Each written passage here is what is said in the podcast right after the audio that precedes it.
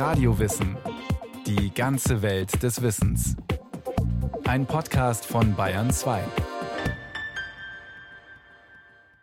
Bayern nach dem Ersten Weltkrieg. Eigentlich will Gustav von Kahr gar kein Politiker sein.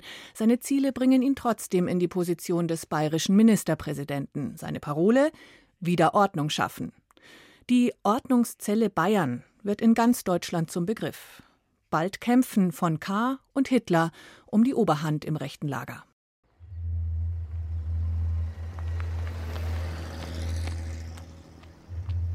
München Stadtzentrum. Winter 1923 auf 24. Ein Mann von eher kleiner Statur.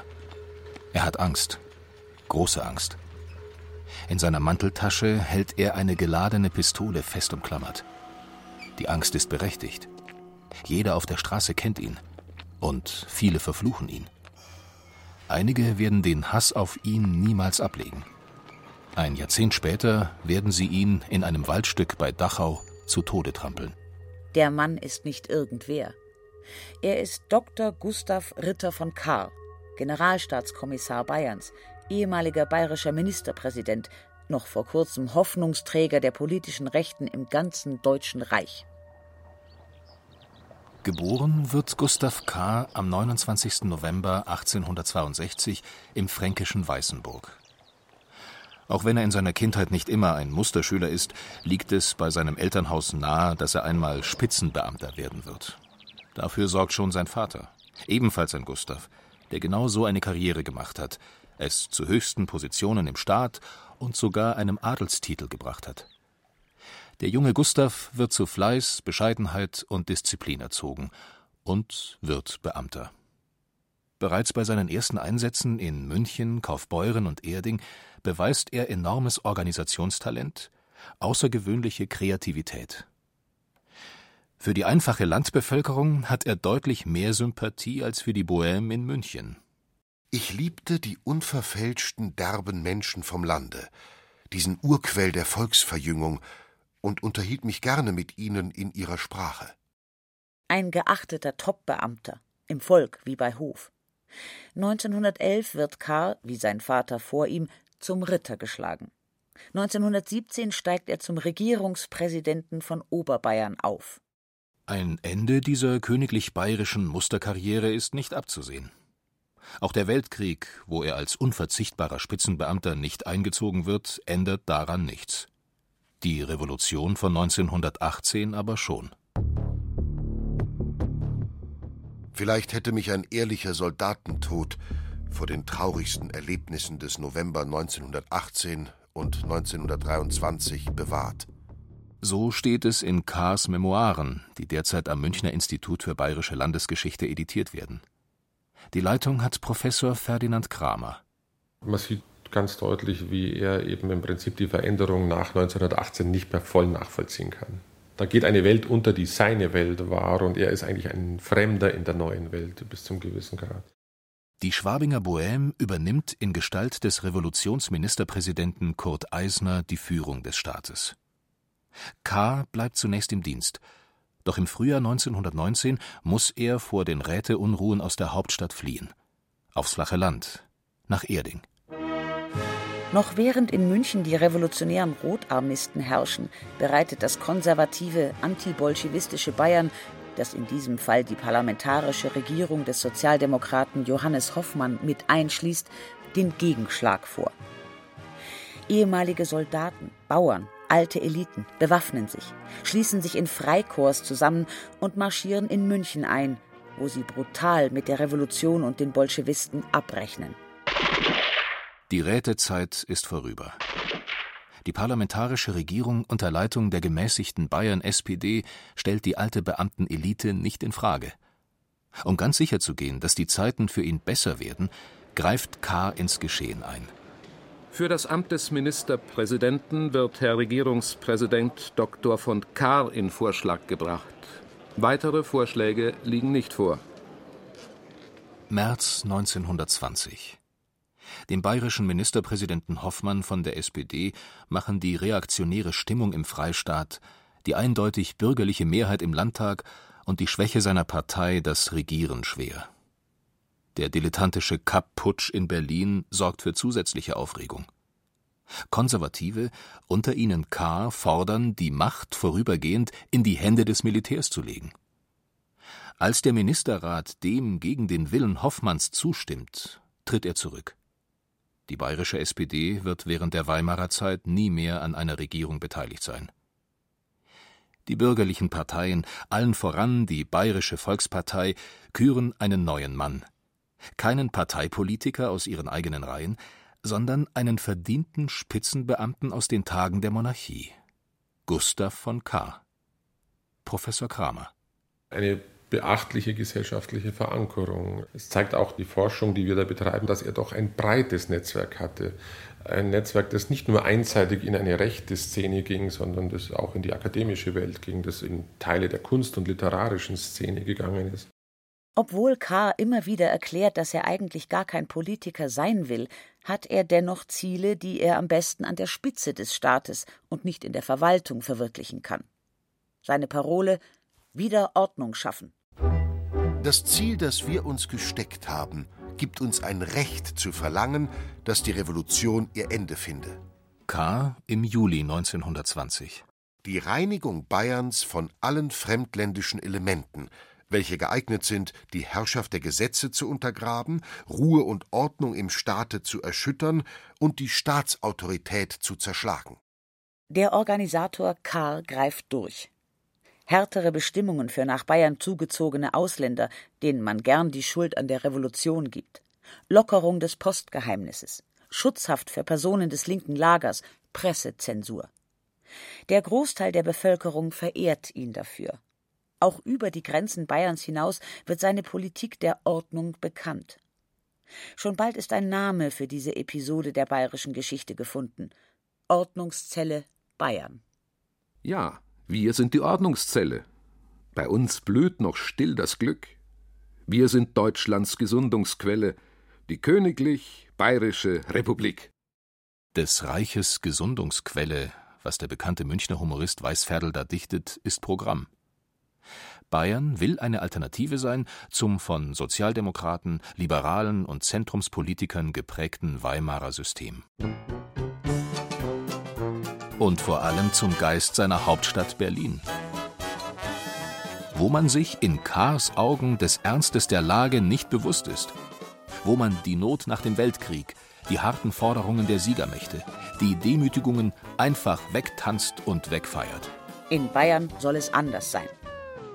Kampf gegen Tanzvergnügen und Schlemmerlokale. Sparsamkeit und Bescheidenheit werden angeordnet, zumindest offiziell. Denn aufs Feste feiern versteht sich K. auch, wenn sie nur einen ernsten vaterländischen Hintergrund haben. Kriege gedenken, vaterländische Abende, Fahnen weihen. Am liebsten aber feiert er mit der bayerischen Einwohnerwehr. Seiner bayerischen Einwohnerwehr. Unter diesem Namen haben sich diejenigen, die 1919 die Räte aus München vertrieben haben, eine feste Organisation gegeben. Arbeitslose Offiziere finden hier neue Aufgaben. Bauern und Bürger werden durch Angstszenarien vor roter Gefahr, Chaos und Enteignung in die Wehren getrieben. K. ist ein Vater dieser Organisation. Er gehört zum engsten Führungszirkel. Auf die Einwohnerwehr, nicht auf die Parteien im Parlament, stützt er seine Popularität. Schon vor seinem Amtsantritt verfügen die Wehren in ganz Bayern über Unmengen von Waffen und rund 300.000 Männer. Doch laut Versailler Vertrag sind im ganzen Deutschen Reich gerade einmal 100.000 Soldaten erlaubt. Schon bei Kahrs Regierungsantritt ist klar, dass die Siegermächte in Bayern keine bewaffnete Miliz dulden werden, die alleine dreimal so groß ist. Die Reichsregierung, obgleich sie selbst heimlich die 100.000 Mann Vorgabe zu brechen versucht, will die Siegermächte nicht zu sehr provozieren. Sie fürchtet vor allem wirtschaftliche Restriktionen und fordert das Ende der Einwohnerwehren. K. denkt gar nicht daran. Im Gegenteil, er provoziert erst recht. Mit dem Landesschießen der bayerischen Einwohnerwehr im September 1920 hält er in München demonstrativ ein Massenschaulaufen der eigentlich abzuschaffenden Einwohnerwehr ab. Eine Woche lang Festakte, Preisschießen, kämpferische Reden. Der württembergische Gesandte Moser von Vilseck hält als Augenzeuge fest, die Feier, zu der sich 40.000 Wehrmänner auf dem Königsplatz versammelt hatten, nahm einen großen Eindruck. Man konnte sich zum ersten Male wieder in bessere Zeiten zurückversetzt glauben. Dieses Spiel der ständigen Auflehnung gegen Siegermächte und Reichsregierung geht über Monate. Vergebens versucht die Reichsregierung, die Sache vertraulich zu regeln. Der Gesandte der Reichsregierung meldet ratlos nach Berlin. Mit der Argumentation, dass man dem Feinde jeden Vorwand zu einem Einmarsch ins Ruhrgebiet nehmen müsse, macht man in Bayern keinen Eindruck. Die Herren sind überzeugt, dass dieser Einmarsch unausbleiblich sei. Landtag und Ministerrat stehen hinter K. Noch. Frühjahr 1921. K. erklärt die Einwohnerwehr zur Schicksalsfrage. Damit stehe und falle ich. Längst denkt er in europäischen Dimensionen, pflegt Kontakte zu reaktionären Kräften in Norddeutschland, Österreich, Russland, Ungarn. Selbst ein neuer Krieg scheint ihn nicht zu schrecken. Im Volk wird er nach wie vor gefeiert. Doch der Führung der Bayerischen Volkspartei wird ihr Ministerpräsident langsam unheimlich. Sie zieht die Reißleine und signalisiert in Berlin die Bereitschaft zum Verzicht auf die Einwohnerwehren. K. schäumt vor Wut. Es geht für Bayern um Leben und Tod. Trotzdem kommt am 1. Juni 1921 das Ende der Einwohnerwehr. Ein Schlag für die Karriere Kars. Sein mühsam aufgebautes Bild vom unbeugsamen Bayernführer dahin. Häme der politischen Gegner. Wenn der Mantel fällt, muss der Herzog nach, so fordert die sozialdemokratische Münchner Post. Was tun? Hinwerfen? Nein. Karr denkt nicht daran aufzugeben. Geduldet von der Reichsregierung versucht er, von der Einwohnerwehr zu retten, was zu retten ist. Und so kommt es, dass nicht alle abgegebenen Waffen in dem Amberger Hochofen landen, in dem sie unter den Augen von Entente-Kommissaren vernichtet werden sollen. In Bayern entsteht eine Kultur des Illegalen. Wer Vertreter der Entente oder der Reichsregierung an der Nase herumführt, wird gefeiert. Wer ein Waffenversteck verrät oder Kritik äußert, muss sterben.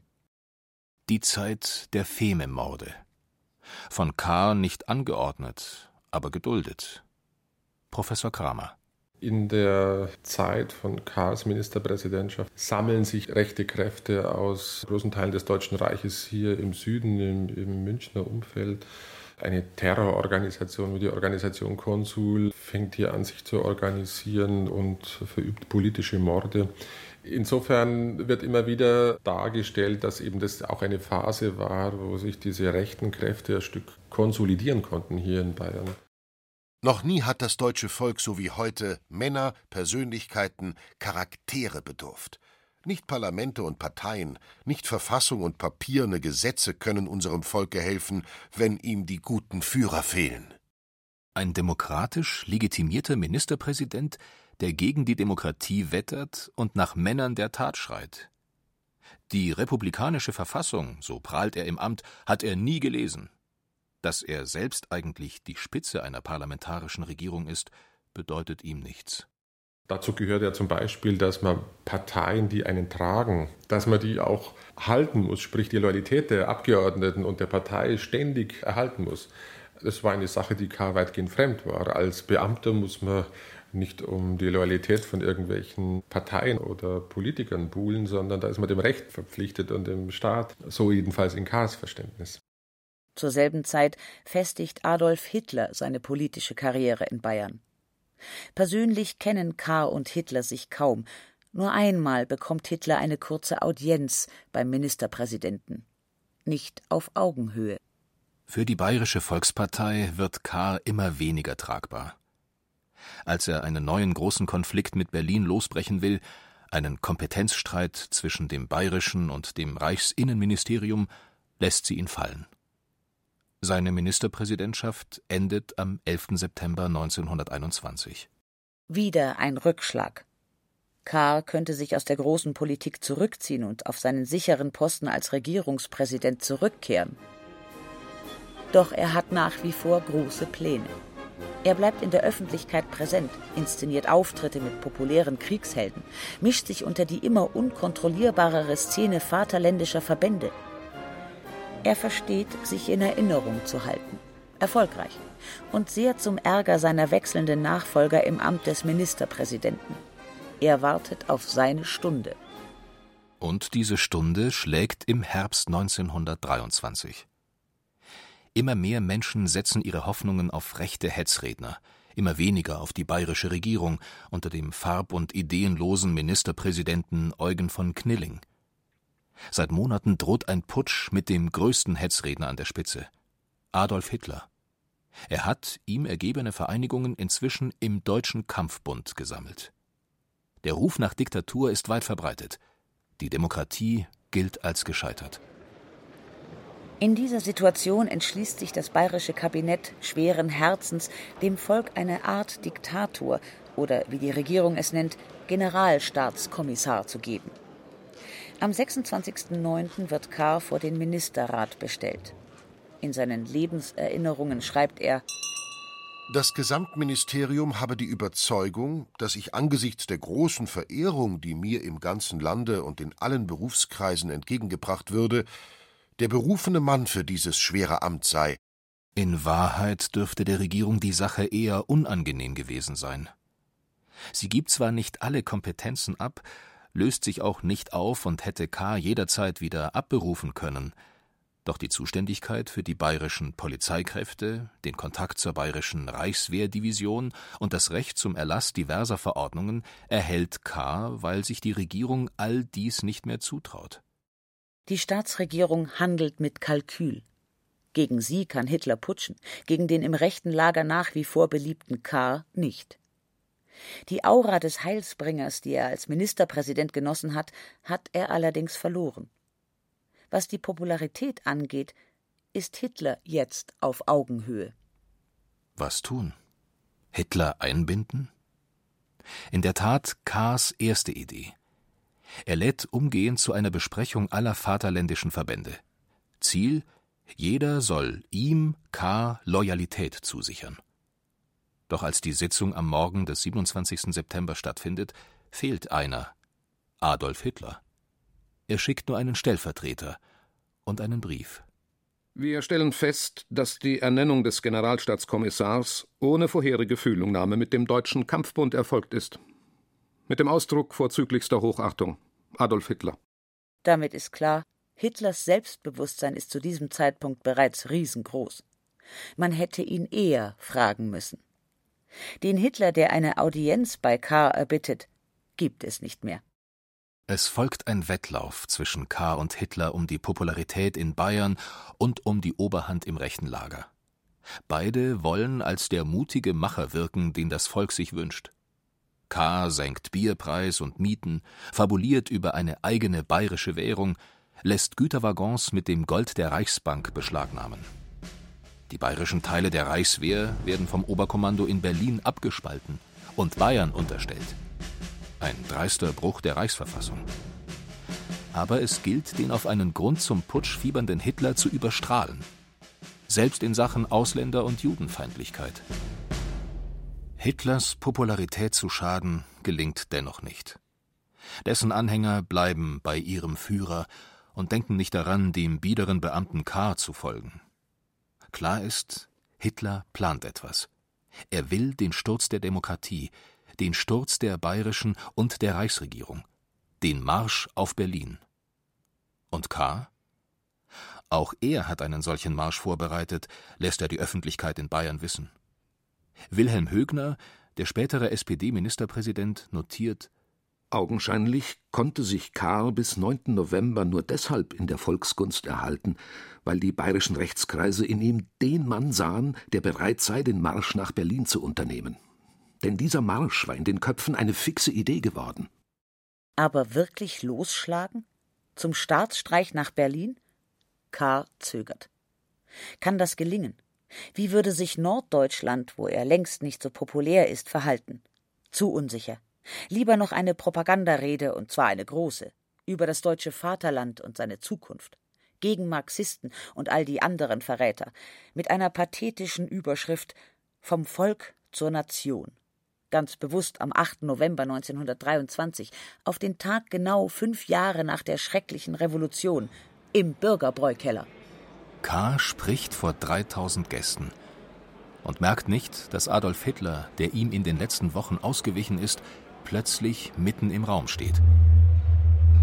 Der Hitlerputsch. Da ist er. Hitler übergeht K., greift selbst nach der Macht. Nicht nur in Bayern, sondern in ganz Deutschland. K. steht schweigend an seinem Rednerpult. Er weiß, er ist gescheitert. Er wird in ein Nebenzimmer geführt.